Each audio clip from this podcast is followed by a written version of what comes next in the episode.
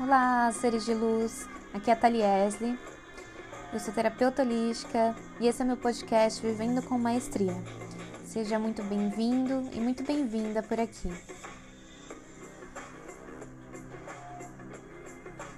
Eu tô aqui hoje pra gente falar um pouquinho sobre um assunto que eu venho comentando na plataforma do Instagram, no meu arroba desperto ser, que é o porquê que a gente não consegue, às vezes, né? E muitas pessoas nunca conseguiram, tem bastante dificuldade nesse movimento é, de materializar os nossos desejos, né? Quando a gente começa essa jornada do autoconhecimento, a falar sobre autorresponsabilidade, a ler sobre espiritualidade, física quântica e começar a viver esse despertar da nova consciência, esse despertar do eu sou, né, dessa divindade que habita em ti, a gente começa a entender que a gente cria a nossa própria realidade, né? E aí a gente começa a escutar várias ferramentas, é, várias técnicas de como criar a nossa realidade. Mas é aí que muitas pessoas se pegam não conseguindo fazer, concretizar mesmo é, esse movimento, né? De, de perceber, de realmente concretizar e materializar essas intenções, esses desejos que você tem, né? E aí a gente precisa entender então o porquê que a gente não consegue materializar, né? E aí a gente volta para um assunto que é o poder do soltar. Não sei se você já ouviu falar, né? E ou então já lidou com esse processo que é o soltar, o famoso soltar. Você já deve ter escutado sobre isso. E o que, que é então? Né? O soltar, numa visão da física quântica, é o colapsar da função de onda. O que, que é isso? É você plantar um sentimento, né? plantar um pensamento, um desejo, é, que é uma onda, e emanar isso para o vácuo quântico, né? para o universo. Essa onda ela se colapsa e, se, e volta para a sua vida, para você, na mesma frequência energética, né? É, para você que é o observador, ou seja, né, a onda do seu pensamento é uma partícula que ganha massa e passa a existir no plano físico. Muita coisa, né? Vamos facilitar um pouco isso. Em outras palavras, toda essa lei da física quântica, ela se resume na semeadura, aquela coisa de o que você planta, você colhe. Tudo aquilo que a gente planta, seja um pensamento, seja uma, uma flor, seja um fruto, a gente vai colher um dia, né? Só que quando você planta isso, você fica lá todos os dias é, falando, ai, vai, cresce, ó, tem que crescer. Você fica colocando é, pressão naquela planta, naquele fruto? Não. Você faz a sua parte, que é o quê? Nutrir, regar, amar, cuidar, para ver um dia aquilo é, florescido, né? Poder até colher esse fruto que você plantou. Então, as suas palavras, as suas ações, os seus sentimentos, tanto positivo quanto negativo, eles retornam para você na mesma frequência que você emana, né? Isso é o, a lei da semeadura. Então, às vezes, a razão de você não conseguir fazer todo esse movimento de cocriar, de soltar, ela se dá pelo fato de que você precisa aprender a não colocar pressão no seu pedido, a pedir e soltar, né? Acreditar com aquela fé inabalável. Porque essa pressão, né, no seu pedido, no seu desejo, ela vem quando você não confia que aquilo pode e que vai acontecer. Você começa a duvidar e aí você entra em como e por quê. Como que isso vai acontecer? É, quando que isso vai acontecer? Você começa a querer saber quais vai ser as maneiras que aquilo vai chegar na sua vida, né? Sei lá, se você pede mais dinheiro, você começa depois de você pedir, você começa a ficar se perguntando: ai, mas como que eu vou receber essa prosperidade toda que eu tô pedindo, esses milhões que eu pedi para Deus, para o universo? Será que alguém vai depositar na minha conta por engano? Ai, será que eu vou achar um bolo de dinheiro na rua? Ai, será que aquela pessoa que me deve vai me pagar? Né? Você começa a especular um monte de, de expectativas, né? Ou seja, esse como você começa a projetar as suas expectativas do ego, né? Além disso, você também começa a se preocupar com o tempo, né? Tipo, bater o pé no chão e falar, ai, putz, quando que isso vai acontecer? É, será que vai ser hoje? Será que vai ser amanhã? Ai, mas tá demorando. Ai, mas eu precisava que isso acontecesse ontem. Ou seja, cria ansiedade. Olha quanta pressão em cima desse colapso de função de onda que você começa a colocar, né? É uma porrada de projeção de expectativas, um tanto de ansiedade que junto tudo isso faz parte da sua do seu ego, né? Dessa pressão que você cria em cima desse seu desejo, dessa sua semeadura, que vai impedindo que ela se forme por si só. Você acaba não soltando, né? Você é o responsável por criar essa realidade. Você é o observador, a observadora que colapsou essa função de onda, ou seja, que lançou, que emanou para o universo esse, pensamento, esse desejo, esse sentimento. Então, se você resiste, se você coloca pressão, você não deixa que essa função cumpra o seu dever, que ela chegue em determinado lugar do universo e retorne para você na mesma frequência. Você fica impedindo que ela se torne por si só, que ela se materialize por si só, né? Com toda essa pressão. É, um exemplo: você vai no restaurante e aí você faz um pedido, né? Eu quero um arroz, salada e um, um, uma, um contrafilé mal passado. Você sabe que daqui a alguns instantes esse garçom vai trazer o seu prato da forma que você pediu, porque estava ali no menu, né? Então você pediu para ele e você sabe que vai chegar. Sabe o que, que é isso? No fundo, no fundo, é uma fé inabalável de que aquele garçom vai trazer o seu prato. Você não fica fazendo a mesma coisa que você faz no seu dia a dia. Você pediu ali o seu prato pro garçom, aí você fala: Não, vem aqui. É, você anotou que é um bife, um contrafilé ao ponto? Ah, anotei, beleza. Daqui a pouco, oh, vem cá, vem cá, mas você é, anotou também que a minha salada é sem cebola ou com cebola? Anotei, eu vou fazer agora. Então, assim, você não fica colocando pressão, você tem certeza absoluta de que aquele garçom vai trazer o seu prato da forma que você pediu daqui ali a alguns instantes, né?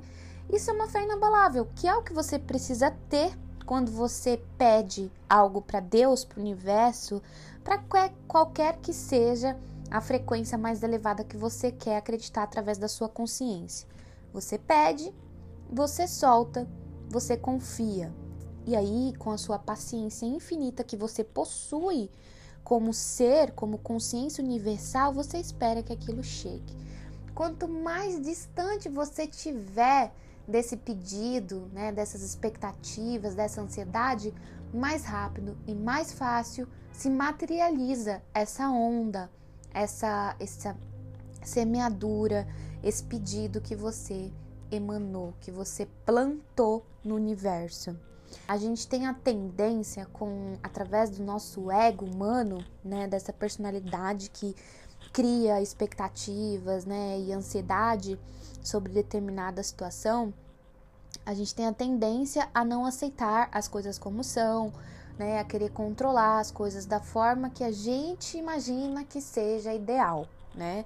Só que a gente precisa lembrar que o nosso ego, nossa personalidade humana é limitada, né? Quando eu peço 5 milhões de reais para o universo, o meu ego não vai acreditar. Ele tem uma visão muito limitada. Ele pode acreditar que eu consigo receber 5 mil, 5 mil reais do universo, mas 5 milhões, poxa, como, né? Como isso pode acontecer? É, são respostas que não cabe a gente responder. O universo cria por si só, o universo é abundante. Então não cabe a mim definir como e quando, e sim deixar que o universo faça por si só. Só que a gente, com a nossa capacidade limitada humana, a gente não consegue é, esperar, ter essa paciência e aceitar as coisas como se colocam na nossa frente. Aí a gente fica lutando contra, resistindo, porque não está acontecendo da forma que a gente idealiza que seja a melhor maneira. Mas às vezes a gente não sabe, e muitas das vezes, né? Qual é a melhor forma para aquilo acontecer?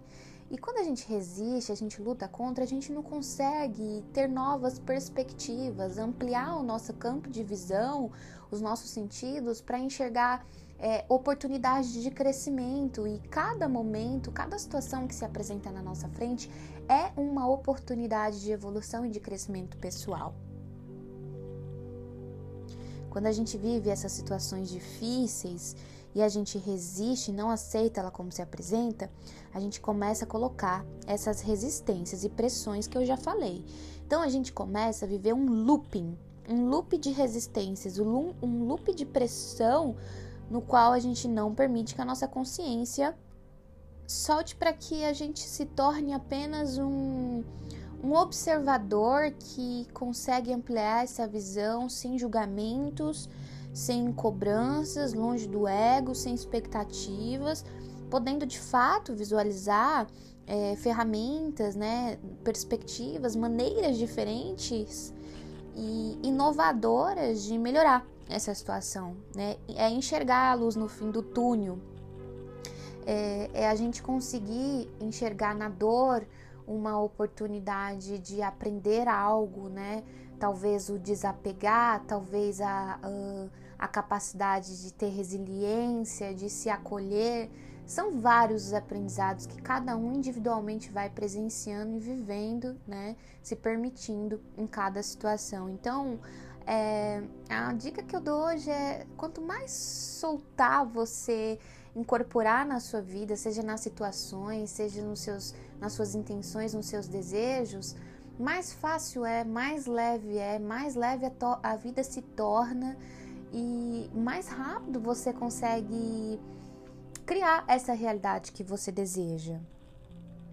Depois que você solta, depois que você aprende o poder de soltar, você começa a perceber que é como é, cuidar de um jardim, né? Você planta e você apenas vai cultivando tudo aquilo. Então, a partir do momento que você pede algo para o universo, você precisa agora soltar, esquecer. Esquece, esquece que você pediu.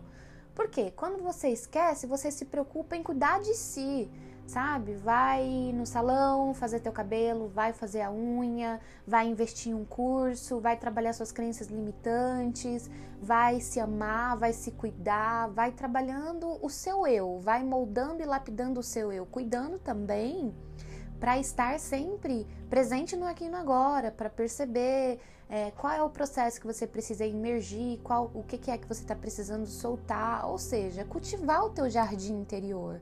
Cultivar o teu jardim interior e cuidando de si para que aquilo volte e você esteja preparado e preparada para receber de fato essas bênçãos e conseguir perceber de fato também a materialização dessa onda que você projetou no universo, né?